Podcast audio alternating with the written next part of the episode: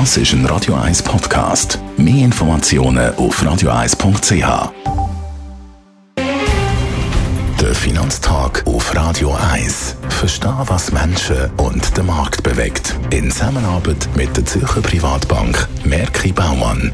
www.merkibaumann.ch wir reden heute Morgen mit dem Gerard Piasco, Anlagechef der Privatbank Merki Baumann, über die Bewegungen an den Aktienmärkten. Gerard, woher kommt die neue Aktienvolatilität?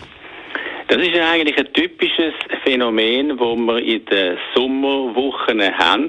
Ich habe das ein bisschen recherchiert und zum Beispiel im Jahr 2019 sind Marktvolumen, die Aktivitäten, die Umsätze an der amerikanischen Börse vom Mai bis in die Wochen, die wir jetzt haben, 40 Prozent zurückgegangen. 40 Prozent weniger Marktvolumen haben wir auch 2020 gesehen.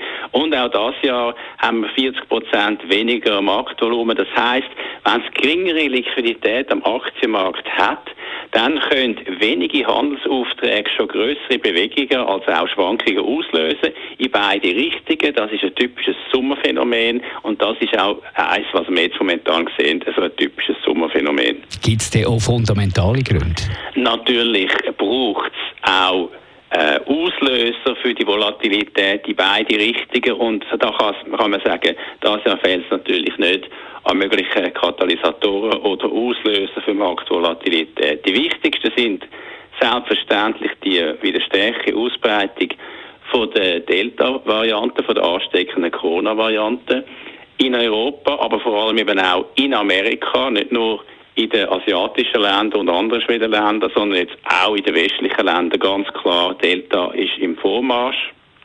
Und zusammen mit der äh, Studie, die man zum Beispiel in Israel gesehen hat, dass eben nur 39 Prozent wirklich der Impfschutz ist nach 90 Tagen gegen die Delta-Variante, kommen da wieder Bedenken über das Wirtschaftswachstum, kommen wieder zum Ausdruck. Und der andere Grund ist natürlich, dass wir jetzt über die Drosselung von der QE, von der quantitativen Easing, Massnahmen redet in Amerika, da werden wir im Verlauf der Woche noch mehr darüber erfahren. Also es hat auch fundamentale Auslöser für die Marktvolatilität, die wir sehen. Was ist da die Konklusion?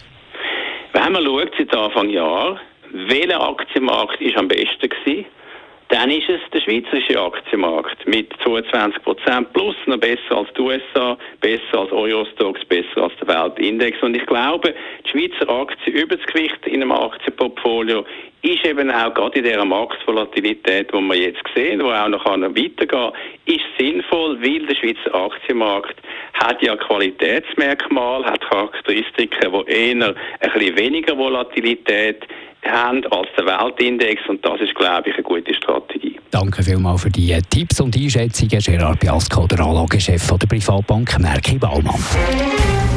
Der Finanztag gibt es auch als Podcast auf radioeis.ch. Präsentiert von der Zürcher Privatbank Merki Baumann.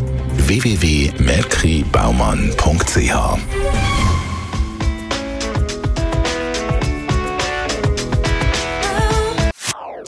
Das ist ein Radio 1 Podcast. Mehr Informationen auf radioeis.ch.